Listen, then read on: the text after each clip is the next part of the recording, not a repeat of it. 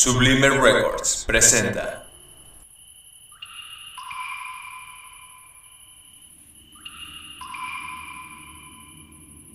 Pedro para Pedro para Pedro para hace 40 ya murió.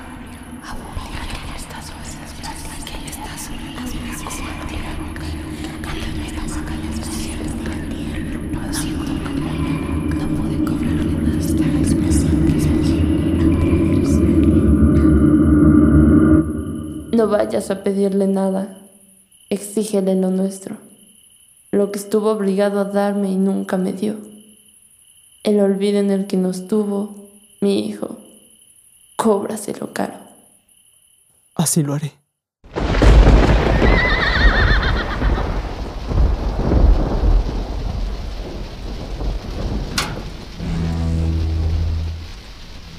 ¿Estás bien, mijo? ¿Qué es eso que se escucha afuera, doña Eduviges? Es el caballo de Miguel Páramo, que galopa por el camino de la media luna. ¿Entonces vive alguien en la media luna? No, allí no vive nadie. Entonces, Solamente es el caballo que va y viene. Ellos eran inseparables. Corre por todas partes buscándolo y siempre regresa a estas horas. Quizás el pobre no pueda con su remordimiento. ¿Cómo hasta los animales se dan cuenta cuando cometen un crimen, no? no entiendo, doña Eduviges. ¿Qué crimen? ¿Y quién es ese tal Miguel Páramo? Hay cosas que es mejor olvidar, muchacho. ¿Has oído alguna vez el quejido de un muerto? N- No, doña Eduviges. Más te vale, hijo. Ya regreso. Iré a cambiar la luz de la lámpara.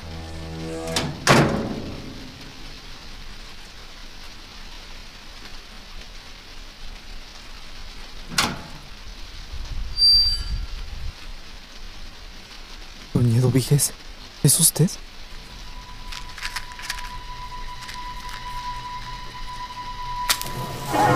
¿Qué carajos? No me mereces, déjame, aunque sea el derecho de pataleo que tienen los ahogados, don Pedro. ¿Es usted, doña Eduviges? ¿Qué es lo que está sucediendo? Escuché un grito. Yo me llamo Eduviges, soy Damiana. Supe que estabas aquí y vine a verte. Quiero invitarte a dormir a mi casa. Allí tendrás donde descansar. ¿Damiana Cisneros? ¿No es usted de las que vivieron en la media luna? Allá vivo. Por eso he tardado en venir. Mi madre me habló de una tal Damiana que me había cuidado cuando nací. De modo que usted... Sí, soy yo. Te conozco desde que abriste los ojos. Iré con usted. Aquí no me han dejado en paz los gritos. ¿No oyó lo que estaba pasando? Como que estaban asesinando a alguien. ¿No acaba usted de oírlo? Tal vez sea algún eco que está aquí encerrado. En este cuarto ahorcaron a Toribio Aldrete hace mucho tiempo.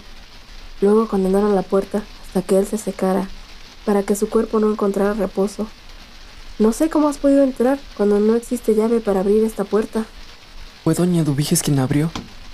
Me dijo que era el único cuarto que tenía disponible.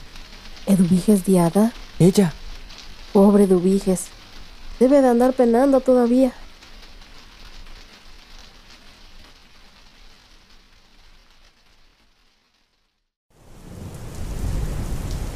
Este pueblo está lleno de ecos. Tal parece que estuvieran encerrados en el hueco de las paredes o debajo de las piedras. Cuando caminas, sientes que te van pisando los pasos. Oyes crujidos, risas. Unas risas ya muy viejas, como cansadas de reír, y voces ya desgastadas por el uso. Todo eso oyes. Pienso en que llegará el día en que estos sonidos se apaguen. También a usted le avisó mi madre que yo vendría. No. Y a propósito, ¿qué es de tu madre? Murió. ¿Ya murió? ¿Y de qué?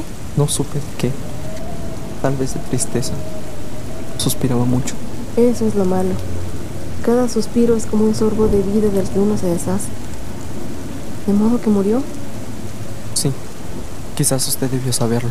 ¿Y por qué ibas a verlo? Hace muchos años que no sé nada. Entonces, ¿cómo es que dio usted conmigo? ¿Está usted viva, Damiana? Dígame, Damiana. ¡Damiana Cisneros! ¿Quién anda ahí? Mira quién viene por allí. ¿No es Piloteo Arechiga? Es él. Juan cara de disimulo. Mejor vámonos. Si se va detrás de alguna de nosotros, es que de verdad quiere a una de nosotras. ¿A quién crees tú que sigue? A mí se me figura que a ti. Deja ya de correr. Te ha quedado parado en aquella esquina. Después de todo estuvo mejor. Dicen que por ahí que es él el que se encarga de llevarle muchachas a don Pedro, de la que nos escapamos. Ah, sí. Con ese viejo no quiero tener nada que ver. Mejor vámonos. Te digo que si el maíz de este año se da bien, tendré con qué pagarte. Ahora, que si se me echa a perder, pues te aguantas. Yo no te exijo.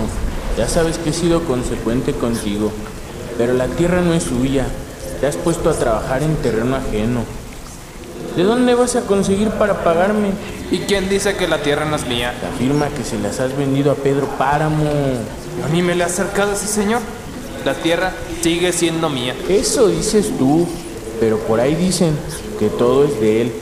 Quizá mañana venga su hijo Miguel a quitártelas. Pues que lo intenté. Mañana, en amaneciendo, te irás conmigo. Ya tengo aparejadas las bestias. Y si se entera don Pedro, seguro nos mata por no avisarle. Además, ¿qué prisa corres para robarme? Aguántate un poquito. Él no tardará en morirse. Él no va a morir, Chona. Dicen por ahí que tiene que ver es con el de abajo. Siempre va a estar aquí, como un castigo de Dios a sus hijos. Mm, déjame pensarlo, ¿sí? De verdad, no quiero que él nos descubra. ¿Dónde está Pedro Páramo? ¿Qué hace usted aquí? Vine a buscar. Vine a buscar a mi padre. ¿No están ustedes muertos?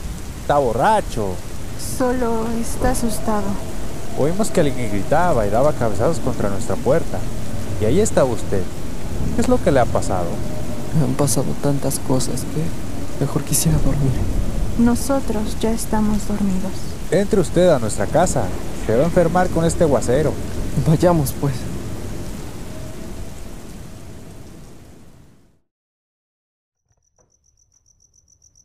¿Quién será? ¿Quién sabe? ¿Cómo vendría a dar aquí? ¿Quién sabe? Como que le oí decir algo de su padre. Yo también le oí decir eso. ¿No andará perdido? Acuérdate cuando cayeron por aquí aquellos que dijeron andar perdidos. Buscaban un lugar llamado Los Confines, y tú les dijiste que no sabías dónde quedaba eso. Sí, me acuerdo, pero déjame dormir, todavía no amanece. Hola, es mediodía. Dormiste mucho. Toma un poco de café. No tenemos más. Perdónelo poco. Estamos tan escasos. Ay, no se preocupe por mí. Estoy acostumbrado. ¿Cómo se va uno de aquí? ¿Para dónde? Para donde sea. Hay una multitud de caminos. Sea más específico, muchacho. Voy para Sayula, Dicen que para allá hay mucha gente, ¿no? la que hay en todas partes. Solo me interesa irme. ¿Dónde fue su marido? No es mi marido. Es mi hermano. Aunque él no quiere que se sepa. ¿Que a dónde fue? De seguro a buscar un becerro que andaba por ahí desbalagado. Al menos eso me dijo. ¿Cuánto hace que están ustedes aquí? Desde siempre. Aquí nacimos. Debieron conocer a Dolores Preciado. Tal vez el Donis. Yo sé tampoco de la gente. Nunca salgo. Aquí donde me ve, aquí he estado siempre. Pero aquí está lleno de ánimas. No tiene caso salir. Es un puro vagabundeo de gente que murió sin perdón y que no lo conseguirá de ningún modo, mucho menos valiéndose de nosotros. Ya viene, ¿lo oye usted? Sí, lo oigo. ¿Qué pasó con el becerro? Se le ocurrió no venir ahora, pero fui siguiendo su rastro y casi estoy por saber dónde está. Hoy en la noche lo agarraré. ¿Me vas a dejar sola? Puede que sí. No podré soportarlo. Necesito tenerte conmigo. Es la única hora que me siento tranquila, la hora de la noche. Esta noche iré por el becerro. A- Acabo de saber que son ustedes hermanos. ¿Lo acaba de saber? Yo lo sé mucho antes que usted, así que mejor no intervenga. No nos gusta que se hable de nosotros. Yo lo decía en un plan de entendimiento. ¿Qué entiende usted? Nada. Cada vez entiendo menos. Quisiera volver al lugar de donde vine. Aprovecharé la poca luz del día para irme. Es mejor que espere. Aguarde hasta mañana. No tarda en oscurecer y todos los caminos están enmarañados de breñas. Puede perderse. Mañana yo lo encaminaré. Eh, está bien. Lo esperaré. Solo quiero irme lo más pronto.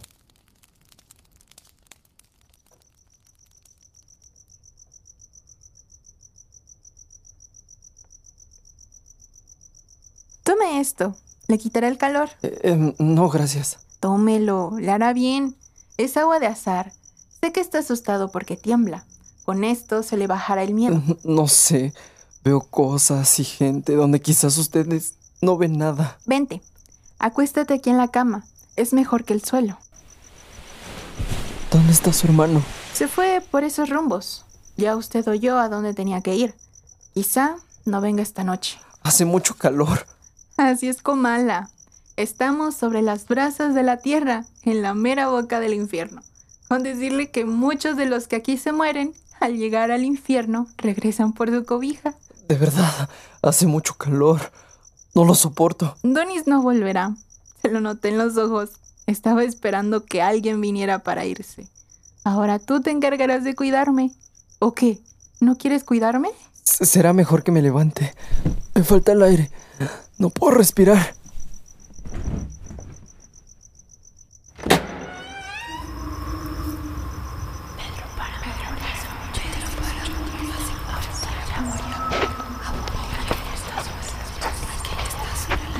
No puedo respirar.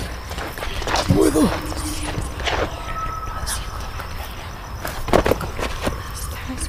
Madre.